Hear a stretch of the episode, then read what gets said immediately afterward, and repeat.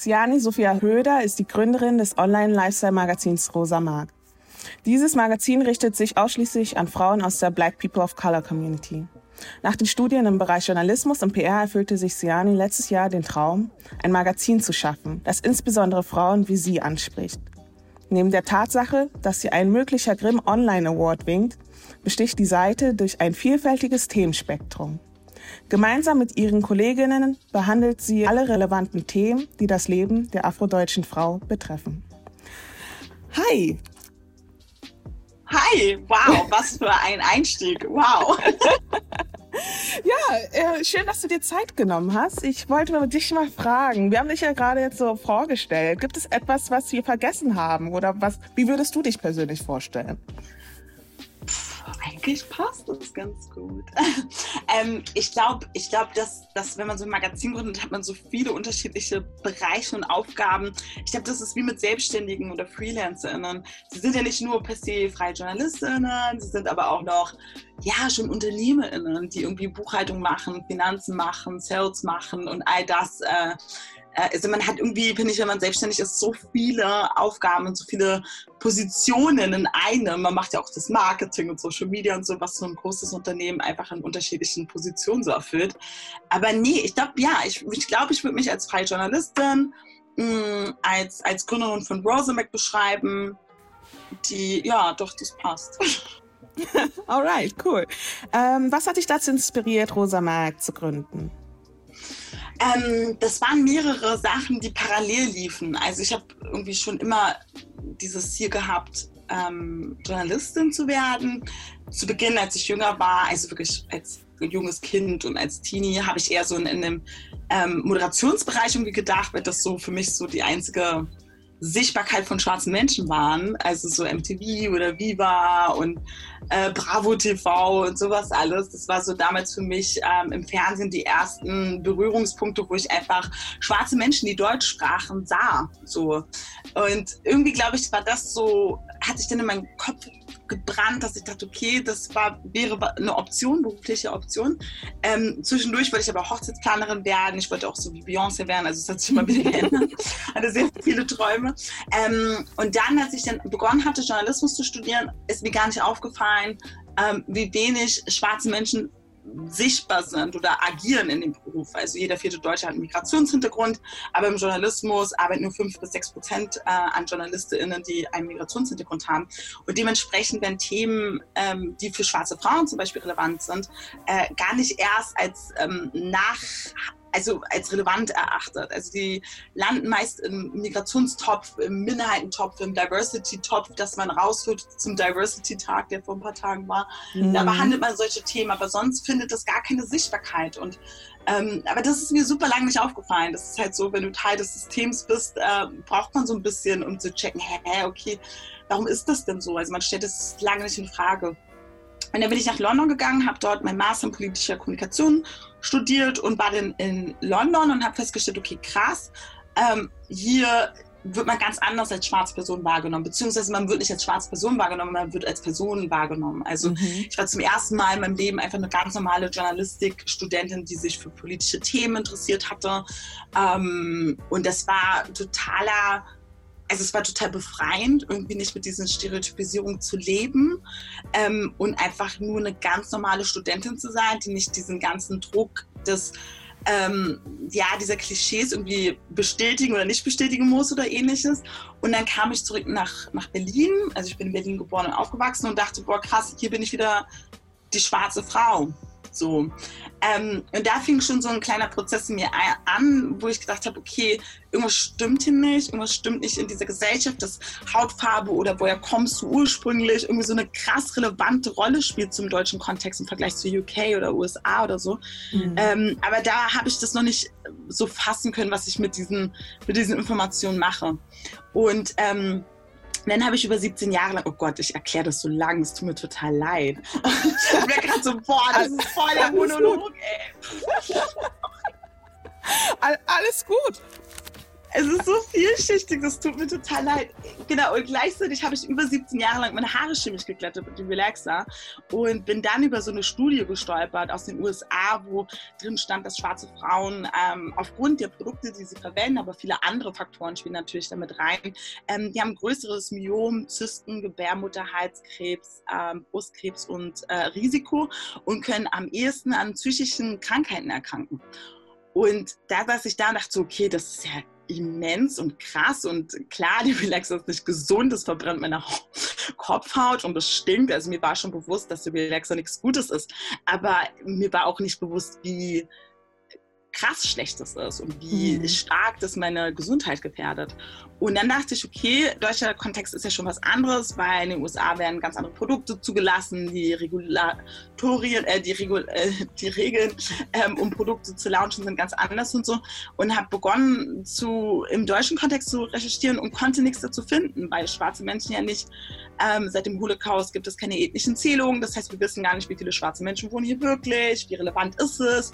Ähm, und habe festgestellt, okay, krass, all das findet gar keine Berichterstattung. Und gleichzeitig, na klar, warum habe ich denn meine Haare relaxed? Ne? Also ich will nicht sagen, dass jede Person, die ihre Haare glatt trägt oder ähm, ihre Haare ähm, ja, chemisch modifiziert und ähm, also verändert, dass das äh, kanalisierter Rassismus ist. Das will ich gar nicht äh, äh, sagen. Es kann auch, man, andere Frauen färben sich auch die Haare, weil sie Bock haben und so.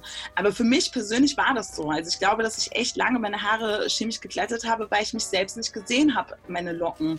Und wenn ich an schwarze Menschen im öffentlichen Bereich denke, dann waren die immer, hatten die immer glatte Haare. Beyoncé hatte glatte, blondes Haar. Mhm. Und irgendwie wurde immer so suggeriert dadurch, durch diese Bilder, um erfolgreich zu sein, ja, musst du halt glattes Haar haben. Du musst dich irgendwie diesem europäischen Schönheitsideal anpassen, um irgendwie ähm, ja, akzeptiert zu werden. Und das hat natürlich was mit so einer kleinen Kinderseele gemacht, weil ich mit elf Jahren begonnen hatte, äh, meine Haare chemisch zu glätten. Ach, und all das, also diese Erkenntnis, okay, krass, ich verändere mein Aussehen, weil ich so wenig Repräsentation sehe, im, im deutschen Kontext auch. Und gleichzeitig aber auch dieses Wissen, um zu wissen, hey, als schwarze Frau ist es für mich essentiell zu wissen, dass das, was ich benutze, einfach so krasse äh, Folgen hat. Und mit diesem Wissen kann ich ja dann selbst beschließen, was ich damit mache. Es ist wie mit dem Rauchen. Man muss ja auch wissen, ob man an dem Rauchen erkrankt. Ähm, aber wenn dir keiner das sagt und du daran erkrankst, dann ist es halt total fahrlässig. Voll. Und all das hat dazu geführt, dass ich gesagt habe, hey, es braucht einfach so einen Ort, wo sich auf die schwarze Frau im deutschen, äh, deutschsprachigen Raum fokussiert wird und ihre Perspektive ähm, wirklich eingenommen wird. Und alles, was relevant ist, vom Dating bis hin zu Pflegetipps, bis hin zu Empowerment, bis hin zu alltagsrassistische Sachen und feministische wissenschaftliche Sachen. All das sollte einfach eine Plattform haben, wo sie sich über all diese Themen informieren kann. Und somit haben wir uns damit so einen kleinen, kleinen Jugendwunsch und auch Erwachsenenwunsch. Also es ist einfach das Magazin, was wir uns selbst total gewünscht hätten, wo all diese Fragen, die wir haben, wo wir uns irgendwie isoliert und überfordert gefühlt haben, da gibt es eine Antwort. Und dann sieht man, okay, ich bin nicht alleine mit all diesen Gedanken. Mhm. Genau. Deswegen habe ich Rosamic gegründet. Und dafür, für diese Erklärung, habe ich jetzt einfach acht Minuten gebraucht. Es tut mir leid. Aber acht wichtige Minuten. was sein muss, muss sein. Alles gut. Ähm, ist doch alles ähm, auch super interessant. Und zwar ähm, hast du wahrscheinlich auch sehr viele Hürden überwinden müssen, um überhaupt Rosa Melk auf die Beine zu stellen mit deinem Team. Kannst du dazu vielleicht noch mal was sagen? Oh, wo soll ich da anfangen? Es sind mehr als acht Minuten. oh je. Also ja, ich meine, Hürden sind ja einfach so Teil des Lebens und ich bin da, glaube ich, so ein bisschen nicht buddhistisch, aber ich bin da so ein bisschen optimistisch, dass ich sage, jede Hürde ist voll gut, weil du lernst so krass viel daraus. Also wenn man ein Magazin gründet, da kommen so viele Faktoren rein. Also es sind sehr viel redaktionelle Arbeit, ähm, auch teaminterne Absprachen, alle arbeiten remote. Äh, es sind 19 Frauen, die inzwischen am Rosamac ähm, partizipieren oder Teil davon sind. Heißt nicht, dass alle aktiv mit dran arbeiten, aber es sind schon 19 Frauen, die wir in der Gruppe haben, also die alle Informationen, alles sehen können und so, ähm, die unterschiedlich stark involviert sind. Und all das bedarf ja auch so, ähm, ja, Kommunikation und auch Motivation und so. Das heißt, es ist ja auch so eine Form von Teamlead und so. Gleichzeitig geht es noch darum, auf den ganzen sozialen Netzwerken präsent zu sein, die technische Komponente, ähm, dann der Sales-Bereich, der Finanzbereich. Das sind so krass viele Dinge, die da kommen. Versicherungen, Steuern mhm. und so, dass es natürlich ein total krasses Learning ist. Ähm, aber ich glaube, so die größte Hürde ähm, sind so, ich glaube, es sind so zwei Faktoren. Nummer eins, ähm, ich glaube, dass viele Unternehmen und Menschen und Institutionen, vorbei Institutionen weniger. Ich glaube, dass äh, schwarze Frauen werden ja nicht nur im journalistischen Bereich nicht gesehen. Sie werden ja auch als äh, potenzielle KonsumentInnen nicht gesehen. Bedeutet, dass es wenig Produkte auf dem deutschen Markt gibt, die für die Afro-Haartextur oder für Menschen mit einem hohen Melaningehalt auch so zum Thema Sonnencreme und Gesichtscreme und so oder mit einer Tendenz zur starken Hyperpigmentierung oder so. Das gibt es ja alles nicht. Das müssen wir alles importieren und so. Und gleichzeitig sieht das Ausland auch nicht so das Potenzial in uns, weil es halt keine Zahlen darüber gibt, wie viele wir sind. Äh, und ich glaube, mit Deutschland halt assoziieren nicht so viele Menschen, dass es äh, so viele schwarze Menschen gibt hier. Mhm. Ähm, genau, und das sind so ein bisschen, glaube ich, so eher so dieses diese Aufklärungsarbeit, die wir machen, ähm, dass schwarze Frauen da sind, ähm, als, als, als, als Unternehmerin zum einen und zum anderen auch immer wieder die Diskussion, braucht es das Rosa Max so? Also braucht es ein, eine spezielle Plattform für schwarze Frauen? Klar, natürlich, also wir beide als schwarze Frauen sagen ja Logo. Mhm, ähm, aber das, glaube ich, das checkt man nicht. Und eigentlich ist ja unser Ziel letztlich, ähm, mit dem Rosenbeck, dass wir das obsolet machen. Also dass wir auch einerseits vernetzen und ein Netzwerk schaffen für schwarze Frauen untereinander, aber gleichzeitig auch so eine gesamtgesellschaftliche Relevanz, dass wir sagen, wir wollen Themen setzen, die einfach sonst nicht gesehen werden oder übersehen werden und dass andere Medien das ein bisschen besser auf dem Schirm haben und eventuell einfach schwarze Frauen, an schwarze Frauen mitdenken, wenn sie an Themenauswahl oder an Pflegetrips oder keine Ahnung, an unterschiedliche Themen so denken, dass sie denken, ah, es gibt ja auch afrodeutsche Frauen.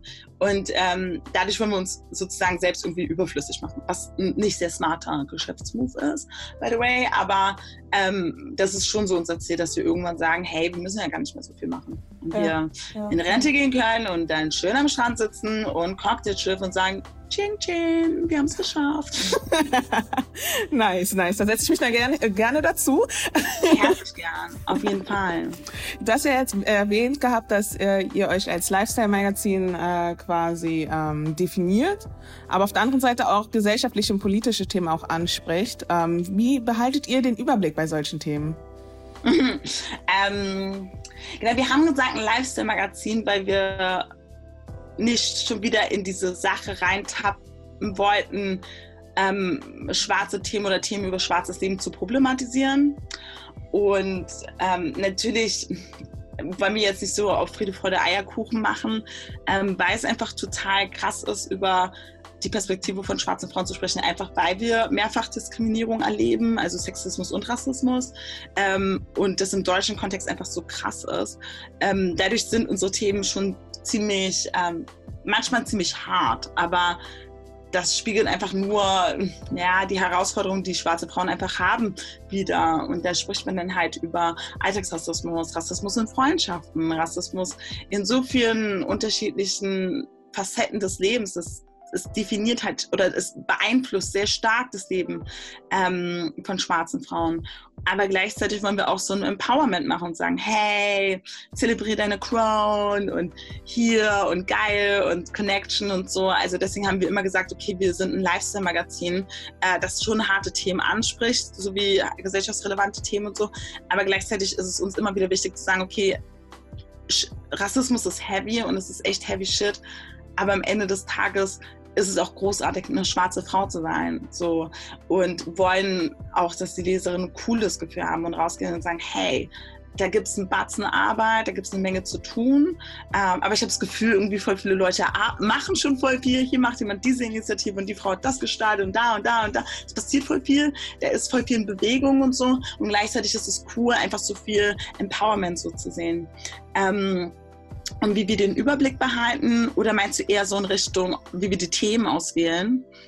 worauf ich hinaus will, ist, ähm, bei, bei so einem großen Themenspektrum, wie behaltet ihr dort den Überblick? Also ähm, gibt es bestimmte Personen in der Redaktion, die sich für ein Thema spezialisieren und sich damit beschäftigen oder ähm, ähm, macht ihr Umfragen auf Social Media beispielsweise mm. und fragt nach den Themen, äh, die die Leute interessieren und ähm, schaut dann halt einfach nach Relevanz, was gerade so aktuell ist? Mhm. Also zu Beginn, es hat, es wandelt sich immer mal wieder. Also zu Beginn war das so, ich hatte so einen Kurs gemacht zum Thema, wie startest du dein eigenes Mac oder ein Blog gesehen oder so. Und da stand drin, wenn du 100 Themen irgendwie auf einem DIN A4-Blatt schreiben kannst, dann solltest du das starten, weil dann hast du genug zu erzählen oder zu schreiben oder zu besprechen. Und bei mir kamen dann 200 Themen raus. Und da war ich so, okay, gut, es gibt viel zu sagen und viel zu, viel zu diskutieren. Ähm, das bedeutet, zu Beginn war das schon sehr stark, ähm, sehr, sehr aus dem eigenen Kontext zugerissen, im Sinne von all die Themen, die man, ja, die wir als schwarze Frauen so untereinander so besprochen haben, aber wo wir auch immer nicht so eine perfekte Antwort drauf hatten. So. Also zum Beispiel eines der ersten Themen, das wir behandelt haben und eines der beliebtesten Themen war, ähm, ist es rassistisch, ein Dating-Typ zu haben? Also wenn ich sage, ich mag nur schwarze Männer oder ich mag nur, ne? Also, mhm. oder ich, oh Gott, ich könnte niemals mit XY oder sowas anfangen und so. Und da haben wir so überlegt, so, hey, ist das schon eine Form von ähm, Einkategorisierung und Rassismus und so? Und ähm, dann haben wir uns begonnen, dort wissenschaftliche, also Studien uns anzuschauen, mit unterschiedlichen Leuten zu sprechen. Das heißt, zu Beginn war das eher so, hey, was beschäftigt uns jetzt als junge schwarze Frau ähm, hier an diesem Ort, an dem ich lebe und worauf habe ich einfach nicht so eine gescheite und ähm, gute Antwort irgendwie. Ähm, und so fing es an und inzwischen ist es so eine Mischung aus allem. Also es gibt Leute im Team, die mögen das ähm, Pflegetipps eher zu machen oder beziehungsweise nicht Pflegetipps, sondern eher so lifestyleigere Themen. Dann gibt es andere, die sind super, super spirituell oder sehr ökologisch und philosophisch unterwegs. Dann gibt es viele in unserem Team, die sehr komplexe gesellschaftskritische Themen so anpacken, so wann ist kulturelle Aneignung, kulturelle Aneignung oder so. Mhm. Ähm, und die packen dann so, dadurch, dass es halt, dass die 19 Frauen, die am Rosamac arbeiten, ehrenamtlich arbeiten, ist es so, dass sie machen können, was sie wollen. Also es ist echt so ein Wünsch dir was Konzert. Die können manchmal fünf Themen einreichen und manche sind sie ein halbes Jahr so, dass sie sagen, hey, Sian, ich krieg's gerade nicht auf die Kette.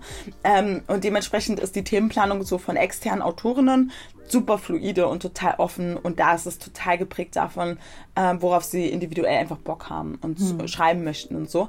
Ähm, genau, und ansonsten fragen wir echt immer wieder auf ähm, auf Instagram zum Beispiel viel ab, weil das so, ein, so eine coole Plattform ist, wo man echt coole ähm, Research-Analysen machen kann und so fragen kann, hey, was findet ihr gut, was findet ihr doof und so. Und da machen wir regelmäßig so eine kleine Bestandsanalyse.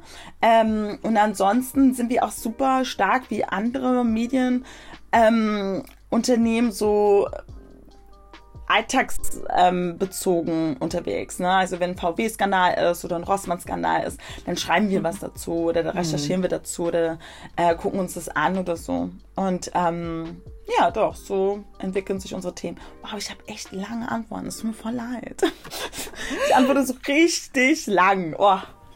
Naja, aber äh, bei Themen, die einen interessieren, kommt es halt mal vor, dass man ein bisschen länger die Antworten Ich weiß, es ist so grässlich, weil ich das einfach liebe. Ich kann den ganzen Tag über Rosamac reden. Rosamac, Rosamac, Rosamac. Das ist grauenvoll, aber es ist einfach so zu so einem Baby geworden, so. Das, ja so seit zwei Jahren irgendwie so sich mein Leben so krass beeinflusst und definiert und äh, bestimmt. Das ist einfach total irre. Ja, es bestimmt dein Leben. Doch was ist denn mit Leuten, die ähm, in Stereotypen denken? Was für Hürden oder Schwierigkeiten ergeben sich für dich und dein Team?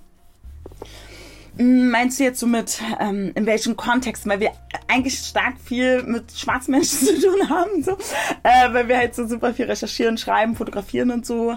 Ähm, in welchem Kontext meinst du so? Wenn wir unterwegs sind mit dem Magazin, meinst du? Naja, also der, der Schwerpunkt liegt ja darauf, ähm, für mehr Sichtbarkeit und Hörbarkeit für die Black Community zu sorgen, zum einen. Aber zum anderen ist es halt auch dieser Aspekt von Diversity, Repräsentation. Ähm, wie geht ihr mit Kritik um? Leuten, die vielleicht total anders denken, die äh, schwarzen Leuten vielleicht bestimmte Stereotypen ähm, zuschreiben, mm. die sich aber in euren Inhalten gar nicht wiederfinden. Mm, spannend. Es ist voll die interessante Frage. mm, wir kriegen die noch gar nicht so viel. Also wir kriegen mehr Kritik aus der Black Community als von außen. Ach was, okay. Ähm, ich glaube, es liegt daran, ich glaube, es liegt daran, weil Diversity gerade so ein trending, sexy Topic ist mhm. und Leute super gerne so, also so klassische Medien voll darauf abspringen und das total spannend finden. Ähm, deswegen glaube ich weniger, aber schon, ich hatte erst vor kurzem ein Interview mit einem Journalisten, der mir gesagt hat, na ja, vielleicht hast du deine Haare immer geglättet, weil du kein Selbstbewusstsein, kein Selbstwertgefühl hattest und so. Das ist doch dein Problem und so. Und äh, sowas erlebt man dann halt auch voll oft so. Ähm, hm. Aber nee, ich finde, das geht eigentlich. Also Nee, es geht. Also wir waren ja auch jetzt bis, also jetzt in diesem Monat endet es, also am Freitag, oh mein Gott, am Freitag endet es, waren wir auch im Media Lab Bayern, also wir haben eine Finanzierung vom äh, Staatsministerium Bayern bekommen ähm, und waren Fellow im Media Lab Bayern. Kann ich echt empfehlen für jede Person, die ein Medien-Startup gründen will oder irgendwas Medienkonzept hat geht zum Media Lab Bayern, das ist super. Die haben keine Acquisition, das heißt, sie haben keine Anteile an dem Konzept, das sie pitcht und vorschlagt und ihr kriegt da tolles Coaching. Es ist hart, ähm, aber es ist echt, echt eine gute Schule. Ähm, und da sind wir Schreib unfassbar viel. Wie bitte? Entschuldigung. Schreibe ich mir auf. Ey, ja, absolut. Also es war echt eine gute, also ich fand, es war eine super, super gute Erfahrung. Es ist sehr, sehr wertvoll. Ähm, wir haben unfassbar viel gelernt vom Mediengeschäft einfach, das so und für uns ist es natürlich klar, warum wir das Rosamac machen. Wir machen das aus einem Pathos, aus einem eigenen Bedürfnis nach Repräsentation, nach wahren, ehrlichen Geschichten heraus. Und das Media Lab ist äh, super, super toll und es sind echt total nette Menschen, ähm, die aber natürlich einfach einen Business-Kontext haben und das einfach als Business Case sehen und sagen, okay, du hast eine Zielgruppe, das ist dein Produkt, let's talk about how you're going to make money, so, ne? Und das ist es halt auch. Man muss halt auch anerkennen und ich glaube, das ist gerade so, wenn man so aktivistische Sachen macht, so in der Community, ist es so, sobald du irgendwie Geld willst oder Geld verdienen musst mit dem, was du tust, dann verkaufst du dich, dann bist du ein Seller, dann kapitalisierst du dich und so. So mhm. nach dem mhm. Motto, alles, was du tun musst, irgendwie so pro bono sein. Und das ist, glaube ich, so, total falsch gedacht. In den USA gibt es unfassbar viele Studien, dass so in der schwarzen Community das Geld am kürzesten zirkuliert. Die haben es so mit anderen ähm, Minderheiten so verglichen. So in der vietnamesischen Community in den USA zirkuliert irgendwie ein Dollar über 28 Tage und im Vergleich dazu in der schwarzen Community in den USA sechs Stunden. Wow. Sechs Stunden. Das heißt, ja, ich meine, wenn wir dieses Bedürfnis haben, mehr Repräsentation, Sichtbarkeit, qualitative, coole Produkte und so, dann müssen wir auch bereit sein, füreinander Geld auszugeben. Ne? Mhm. Also, und das ist ja auch so was, was wir echt immer wieder so beim Rosamac betonen, dass wir echt richtig gerne schwarze äh, Gründerinnen vorstellen und sagen, guck mal, du kannst hier eine Yogamatte kaufen oder hier ein Coaching machen oder, je, oder hier eine Black Soap kaufen oder, oder, oder, ähm, weil ich glaube, das ist eine gute gute, ähm, das ist, ist hilfreich, wenn wir einander unterstützen so ein bisschen. Genau, aber ich schweife ab, es tut mir so leid. Ähm, genau, Kritik. Und im Zuge dieses Media Labs haben wir mit unfassbar vielen ähm, Verlagen und unfassbar wichtigen Menschen ähm, gesprochen. Und äh, da gab es gar nicht so, also ich fand nicht, dass es so problematisch war oder dass es da unfassbar viel Kritik war, weil die das gar nicht so sehen. Die sehen halt so, okay, du hast da ein Produkt, du weißt nicht, wie viele Leute es gibt, die dieses Produkt irgendwie konsumieren. Du hast ein fucking Problem, Girl. Ähm, die waren ja eher so, so ganz, ganz normal. Also das war für die kein Thema und dadurch hat man sich nie irgendwie in dieser stereotypen Falle so gefühlt, so. Ähm, genau, also deswegen muss ich sagen, es geht. Man hat immer so ein bisschen patzige äh, JournalistInnen, die so ein bisschen patziger sind, aber das ist auch überschaubar. Und wir haben auch noch nicht so viele rechtsradikale ähm, Trolls oder so. Das geht auch noch. Ähm, vermutlich, du hast schon gesagt, mit der internen ähm, Community, unsere Zielgruppe oder unsere Durchschnittszielgruppe ist zwischen 25 und äh, 45. Mhm. Ähm, das ist ein krasser Alters- Unterschied? Also Altersunterschied, aber also so, das ist die Hauptzielgruppe zu, glaube ich, so 60 Prozent, aber es gibt noch Leute, die sind 16 und es gibt auch Leute, die sind 55 in Browser Mac. Ähm, das ist mega cool, ich find's geil, aber so aus ähm, Content-Aufbereitungsperspektive oder auch so von den Social-Media-Kanälen und so ist es so ein bisschen tricky, weil eine Person hat Facebook, die andere auf gar keinen Fall Instagram und die andere sagt, oh mein Gott, was soll ich auf Facebook? Ich bin mm, auf TikTok und so. Ähm, es ist so aus so einem Business-Kontext, es ist echt hart und heavy und so. Ähm, und dementsprechend auch, dass es so einen großen Alters, so eine große Altersspanne gibt, werden voll viele Themen einfach zu wenig ähm, ähm, ja, thematisiert. Zum Beispiel, wir haben jetzt Moni im Team, die ist äh, 50 und die schreibt jetzt über Menopause als schwarze Frauen. Und da gibt es so viele Aspekte als schwarze Frau in Deutschland in Menopause, in die Menopause zu gehen, auch so geschichtlich und auch äh, medizinisch und so. Und mhm. sie ist mhm. selber Krankenschwester hauptberuflich und die beleuchtet dieses Thema, was für uns noch natürlich total weit weg ist. Ähm, und dadurch kommen voll viele Themen einfach nicht in den Mittelpunkt, weil wir denn doch schon ziemlich viel in unserem eigenen Ökosystem so sind ähm, und so viele Themen beackern und so viele Themen machen, ähm, dass wir gar nicht so dieses Thema Menopause zum Beispiel auf dem Schirm haben. Oder eine schwarze Frau soll mit Kindern, Kinder großziehen, so in Deutschland, mhm. als schwarze mhm. Frau mit einem weiß gelesenen Kind und schwarz. Also es gibt super viele Themen, die gar nicht noch gar nicht von uns angegriffen wurde und da beleuchtet wurden und so. Und natürlich ähm, fühlen sich da manche Leute dann auch nicht gesehen, klar. Mhm. Ja, voll. Ähm, würdest du sagen, dass das Schwarzsein oder People of Color sein ähm, eine Benachteiligung ist oder eine Chance? Und wenn es eine Benachteiligung ist, inwiefern können wir die Hürden nutzen, um ähm, uns selber zu stärken und unsere Community zu stärken? Also ich glaube, es ist ein Nachteil, weil man wenn man erfolgreich ist, wird einem zugesagt, so, ah, du hast es geschafft, weil du die Exotin bist, du hast den Exotenbonus bekommen. Mhm. Und man wird halt doppelt dreifach beleuchtet und ja, ähm, dadurch ist es ein bisschen schwieriger. Also wenn man erfolgreich ist, wird er abgesprochen. Wenn man es nicht ist, dann wird es wieder bestätigt. Und gleichzeitig sind so viele Faktoren, weil meistens Menschen, die schwarz sind und mh, mm, meist dadurch einen Migrationshintergrund haben, ob in dritter, vierter, fünfter Generation, je nachdem, ähm, wir haben einfach nicht so viel Vitamin ähm, B. Nee, Vitamin B, Vitamin, ja, doch. Ähm, das heißt, wir haben gar nicht so viele Kontakte. Wir haben nicht diesen Onkel, den man kurz anrufen kann in dem und den, äh, in der oder der Position. Das heißt, mhm, Schwarzsein geht geht mit so vielen Faktoren einher, wie ähm, aus einem ArbeiterInnenhaushalt kommen oder mhm. aus einem bilingualen Haushalt kommen und, und, und. Und das macht äh, schon diesen sozialen Aufstieg in Deutschland, der einfach in Deutschland im EU-Vergleich einfach so krass gering ist. Ja, Deutschland ist das Land, wo ähm, sozialer Aufstieg, sprich äh, aus einem Arbeiterhaushalt zum AkademikerInnenhaushalt aufzusteigen, ähm, ist super, ist so gut wie unmöglich. Also die Tendenz dazu ist sehr gering. Wenn Papa Bäcker ist, ist die Tochter auch meistens Bäcker oder so, mhm. ne? Ja. Ähm, und das sind ja auch noch Faktoren, die dann manchmal so mit reinspielen, ne? Also so äh, ökonomische oder so, ähm, soziale Milieus und so. Ähm, genau, und dann halt auch diese Connections und so. Äh, das gibt es nicht. Aber ich habe das Gefühl, es passiert voll viel, wie zum Beispiel so das Adan-Netzwerk, ähm, die ja so quasi, ähm, ja, Professionals äh, mit African Decent ähm, supporten wollen und diese Verletzungen ein bisschen verbessern wollen. Ich glaube, wir werden da immer besser, äh, die neuere Generation. Nicht mehr nur zu sagen, okay, jetzt bin ich hier, sondern auch zu sagen, hey, ich will jetzt auch an diesem Tisch sitzen. Ich will auch nicht irgendwie wie äh, die Quotenschwarze behandelt werden, sondern ich will auch ein Mitspracherecht haben und mitgestalten und so. Also ich glaube, da ist ein großer Wandel.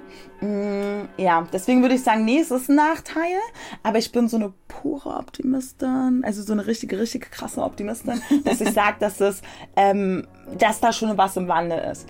Und ich manchmal das Gefühl habe, dass wir, ich hatte so ein Interview mit Katharina Oguntui, ähm, sie war eine der ersten Frauen, die die afrodeutsche Bewegung in, ähm, in Deutschland geformt hatte mit Maya Ayim und das Buch Farbe bekennen mit Maya Ayim und äh, Dagmar Schulz ähm, gemacht hat und sie war oder ist Historikerin und hat dann auch so total gute Recherche gemacht, woraus kam, okay, schwarze Menschen sind seit dem römischen ähm, ähm, römischen Reich.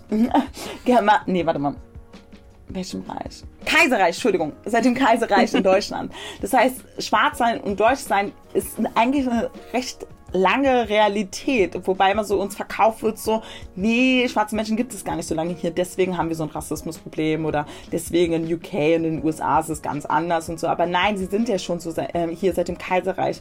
Und ähm, mit ihr habe ich auch so darüber gesprochen, so, hey, hast du das Gefühl, es verändert sich was oder ist alles scheiße und so.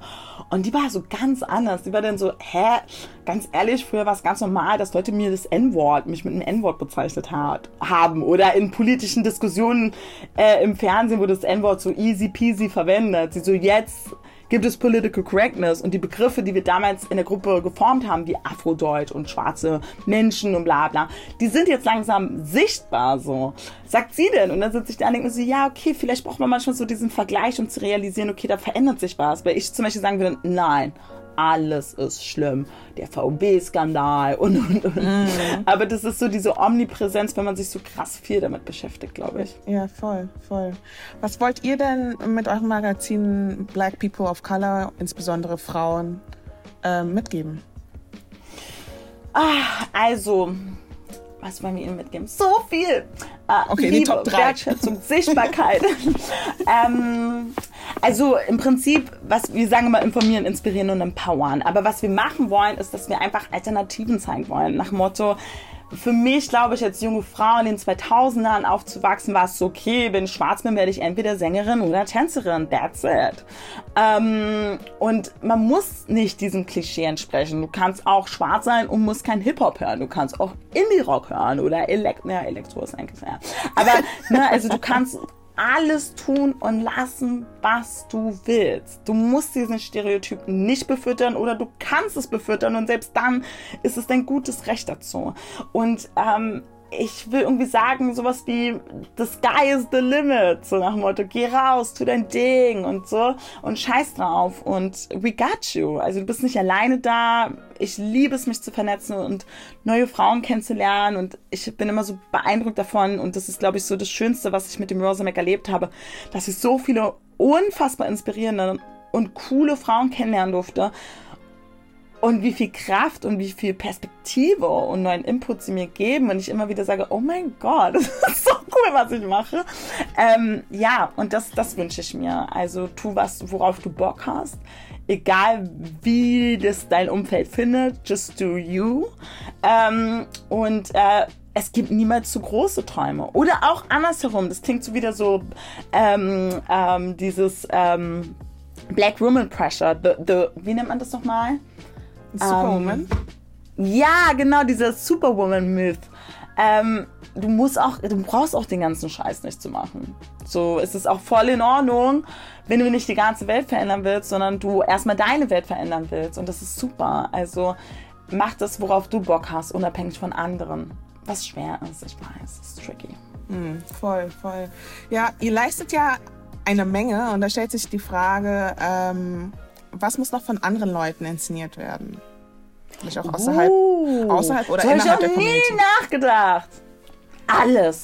Also, ich würde mir zum Beispiel so gerne die deutsche Version von Insecure wünschen.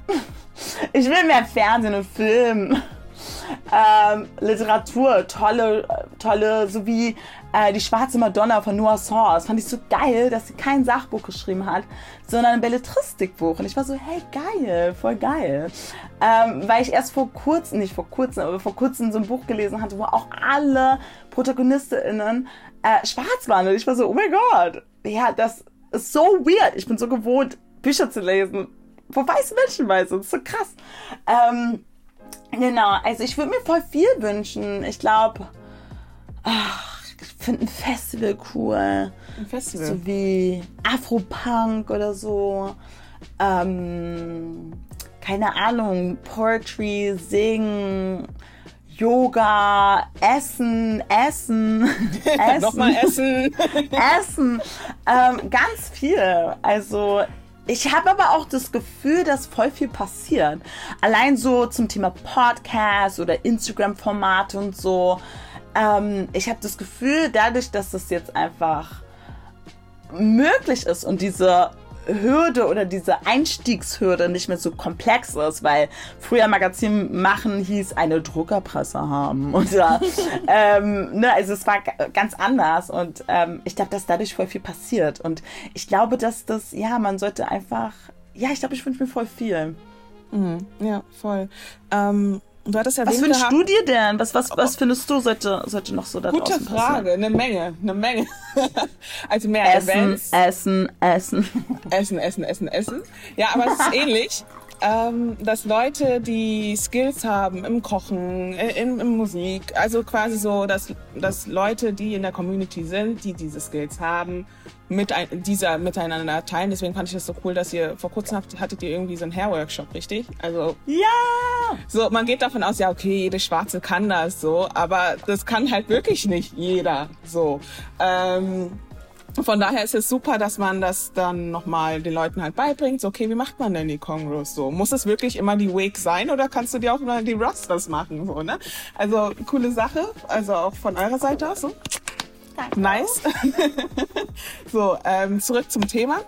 Was so Medien angeht, ähm, habe ich das Gefühl, da äh, muss ich einiges tun. Also sprich, Serien mal auch rauszusuchen, wo ähm, Menschen, die Migrationshintergrund haben oder halt Black People of Color sind, ähm, mhm. so repräsentiert werden, wie sie nun mal in der Gesellschaft sind und halt nicht immer nur in diesen Stereotypen, aber auch nicht so glorifiziert. Weißt du, was ich meine? Es ist immer so I dieses know, Zwischending. Yeah. Es ist entweder diese, okay, die Superfrau, sie muss immer für den Mann da sein, sie muss jenes, sie muss das, sie muss das, aber sie hat keine mhm. Zeit für sich selber. So, das ist das eine. Das andere ist aber, ähm, ja, die Frau oder der Mann, was auch immer mit Migrationshintergrund oder aus der Black People ähm, Community ist ähm, Teil der ähm, Arbeiterschicht und kommt da auch irgendwie gar nicht raus und pipapo. Die beiden Realitäten sind da. Ich will sie auch gar nicht wegradieren. Aber was ist mit den Leuten dazwischen so? Und die sind nicht gegeben in den Medien und das wünsche ich mir so ein bisschen. Und deshalb halt auch dieser Podcast, um einfach zu schauen, okay, ähm, sind die Medien wirklich so divers, wie sie es immer sagen? Ähm, ist Diversity jetzt gerade nur ein Thema, weil es gerade jetzt diesen Diversity-Tag gibt? Oder ist das äh, konstant da? Weil Diversity ist nun mal da und ist jetzt die Frage, okay, gehen wir jetzt damit um? O, äh, wie gehen wir jetzt damit um? Oder ähm, dulden wir das Ganze? Ne? Und äh, wenn wir uns jetzt dazu entscheiden, damit umzugehen, dann stellt sich die Frage, wie machen wir das? Machen wir das kollektiv mhm. oder lassen wir jetzt eine bestimmte Schicht an Leuten, Bio-Deutsch in Anführungszeichen, no hate, I love you guys, Germans. jetzt für die Hörer, ja, also nicht falsch verstehen. ähm, Genau, lassen wir die dann entscheiden, was ja, was die gesellschaftliche Struktur ist. So. Die, das Lustige ist ja halt auch, dass je bunter die Gesellschaft wird, äh, globalisierungsbedingt und Einwanderung und, und katastrophenbedingt, was Flucht und, und Umweltkatastrophe und so weiter angeht, dass, ähm, dass der Rechtsradikalismus auch dadurch steigt. So lustig, ne? Also die Leute in, integrieren sich mehr und die Folge ist, dass Leute äh, radikaler werden. So. Ich weiß, ich weiß es nicht. Also ich, klar, natürlich, ich, ich habe gerade dieses Buch von Kyra Gümissey gelesen, Sprache und Sein. Mhm. Und da hat sie auch so total interessante Thesen reingebracht, dass ähm, mit Migration mehr Konflikte entstehen oder nicht Konflikte, gesellschaftliche Diskurse ne, genau. entstehen, weil halt mehr verlangt wird sozusagen. Aber ich habe auch vor kurzem das Buch Max, von Max Scholleck gelesen zum Thema Desintegriert euch. Ähm, und er schreibt ja aus der Sicht einer, eines jungen jüdischen Menschen. Und er hat zum Beispiel echt, ich glaube, also er hat so ein paar Thesen dort sehr interessant aufgeführt, dass diese, dieser Gedanke von wegen so, ey, ähm, die anderen und wir und das deutsche Volk und so ähm, und mit dieser Aufarbeitung des Holocaust und der Nazizeit und so, dass es immer gebrodet hat, aber mit dieser einen WM in den 2000ern, dieses Sommermärchen, so langsam diese Deutschlandfahne langsam rausgeholt wurde und immer stolzer über Nationalismus gesprochen wurde. Und er sieht da einen totalen Zusammenhang zwischen diesen, wirklich diesen unschuldigen WM Feeling, wo Leute sich irgendwie die Deutschlandflagge aufs Gesicht gemalt haben und wieder so, ein, unser Deutschland und wir sind stolz und endlich können wir wieder und endlich dürfen wir wieder mhm. und so, hin zu AfD, zu Pegida, zu AfD, bis dass die AfD im Bundestag sitzt, ne? Und ich denke schon, dass, dass gerade so Bio-Deutsche, die ähm, eine etablierte Stimme haben, dass sie da ordentlich was verpennt haben. Und gar nicht das, was Menschen mit Migrationshintergrund die ganze Zeit schon formulieren, dass sie sagen, ich merke, mehr Rassismus, mehr Anfeindung und, und, und wurde immer so bagatellisiert, so, oh, du bist ein bisschen zu sensibel und so. Nein, ja, ihr seid ja. zu dickhäutig. Und ähm, jetzt sind wir in dieser Situation, dass, dass Rechtsradikalität oder rechts zu denken oder rechts oder ja, rassistische Sachen zu sagen, normalisiert ist. Wir haben uns daran wir haben uns ja schon inzwischen daran gewöhnt, dass die AfD im Bundestag ist. Eine bekennende rechtsradikale Partei. Und wir leben damit und tun so, als wäre das total in Ordnung. Dabei mhm. ist das unfassbar krass, dass in einem Post-Nazi-Deutschland ähm, eine Partei, die bewusst mit diesen Sachen spielen und wenn ich an diese ganzen Reden von Gauland denke, wir werden sie jagen und so, ich krieg da, ich krieg da Gänsehaut. Und oh, ähm, das spielt alles miteinander her. Und ich bin mir auch nicht so sicher, ob mit dem höheren Aufkommen von sozusagen von diesen von Migration, dass dadurch automatisch, also dass dadurch die Biodeutschen ähm, also rechtsextremer geworden sind oder sich mehr dem konservativen Lager hingezogen fühlen. Ich glaube, dass es mhm. immer gebrodelt ähm, hatte unter der Oberfläche, aber dass es jetzt irgendwie mehr normalisiert ist, das offen auszusprechen. Ich glaube, das hat man früher in der Kneipe gesagt und dann haben alle den Kopf darüber geschüttet, wenn der eine, der eine Otto mal wieder so ein bisschen über die Flüchtlinge rumgehatet hat und dann so, ach, du kennst ihn ja und so. Aber jetzt ist es irgendwie gesellschaftlich akzeptierter.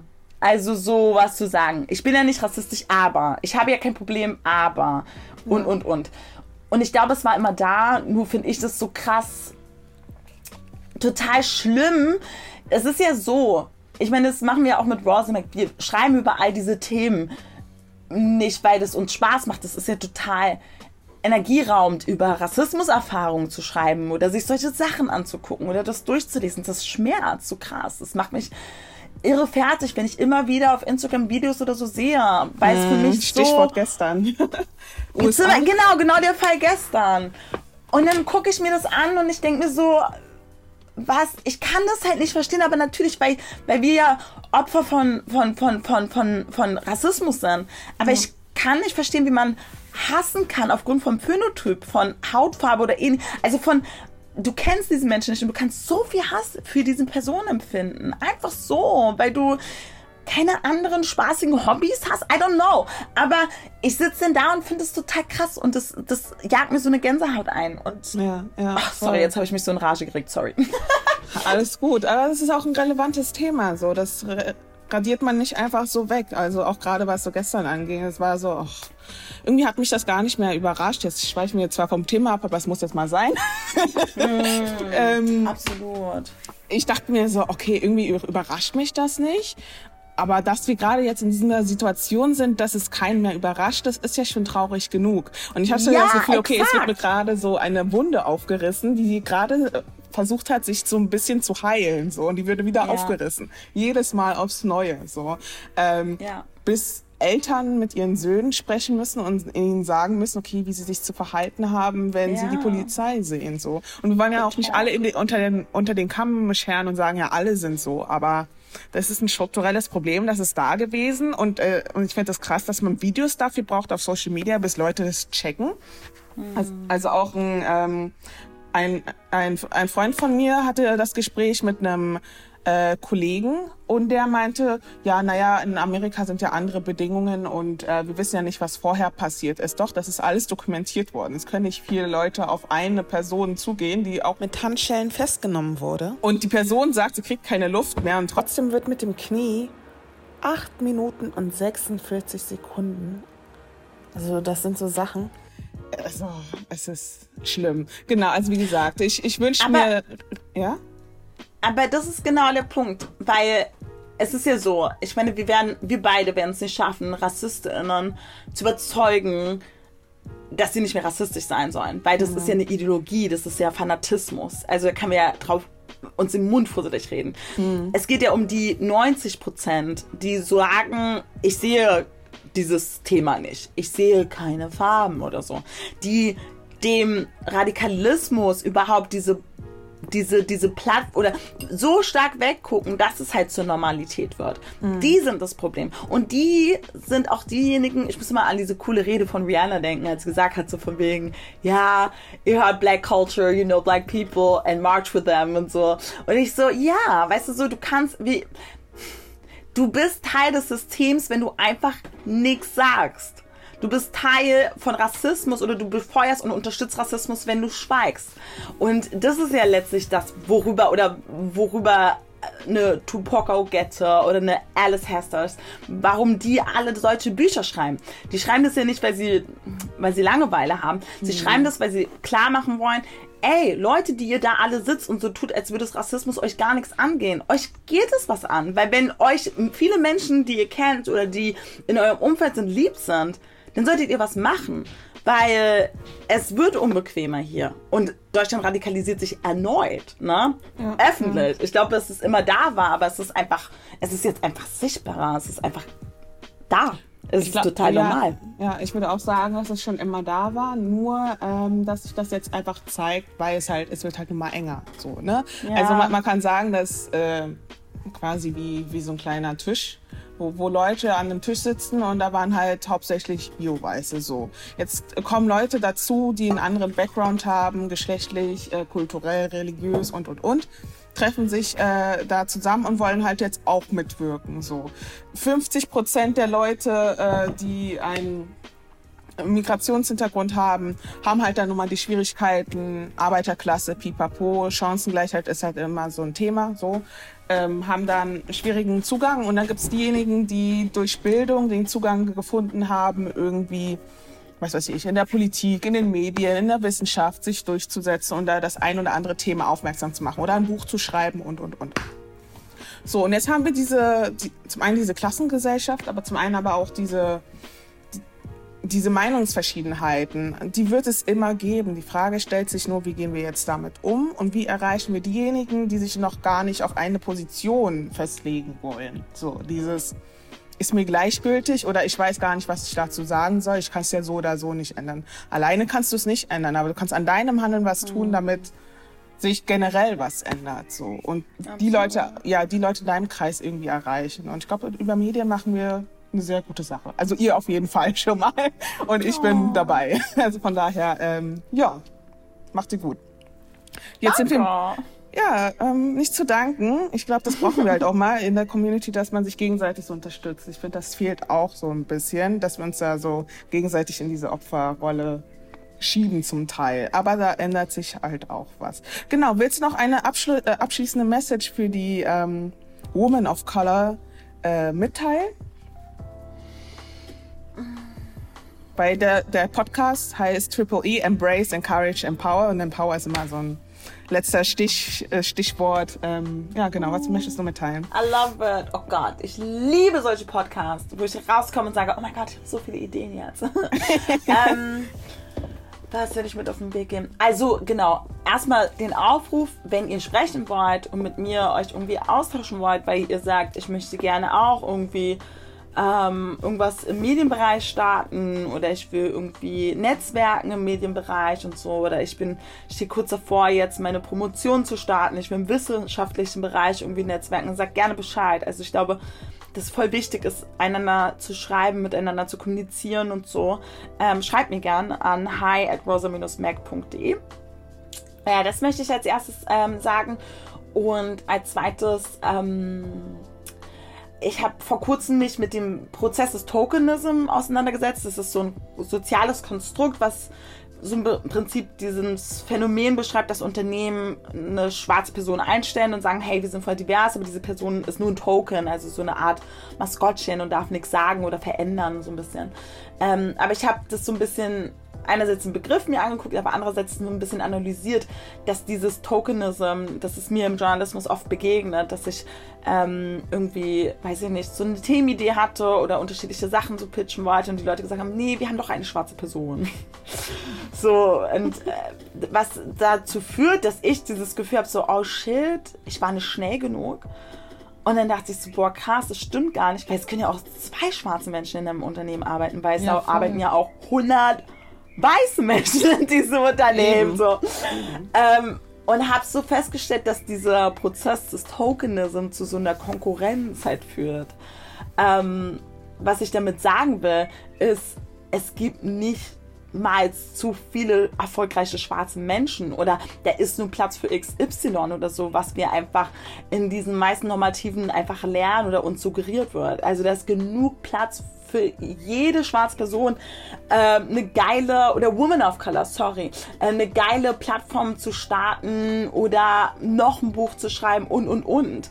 Oder da ist genug Geld draußen oder genug Platz draußen so. Ähm, was ich damit sagen will, ist, ist, dass man vielleicht, also es gibt so eine Tendenz oder so eine Statistik, die zeigt, dass, dass Women of Color eine hohe Imposter-Syndrom-Tendenz haben, dass sie denken, oh, ich bin nicht gut genug oder mm, ich sollte das nicht und so. Also, dass man sich so ein bisschen immer gering schätzt, obwohl man krasse Sachen schon vorzuweisen hat. Und ich will sagen, brauchst du nicht. Also da ist so viel Raum, du kannst so viel machen. We need that. The more the merrier.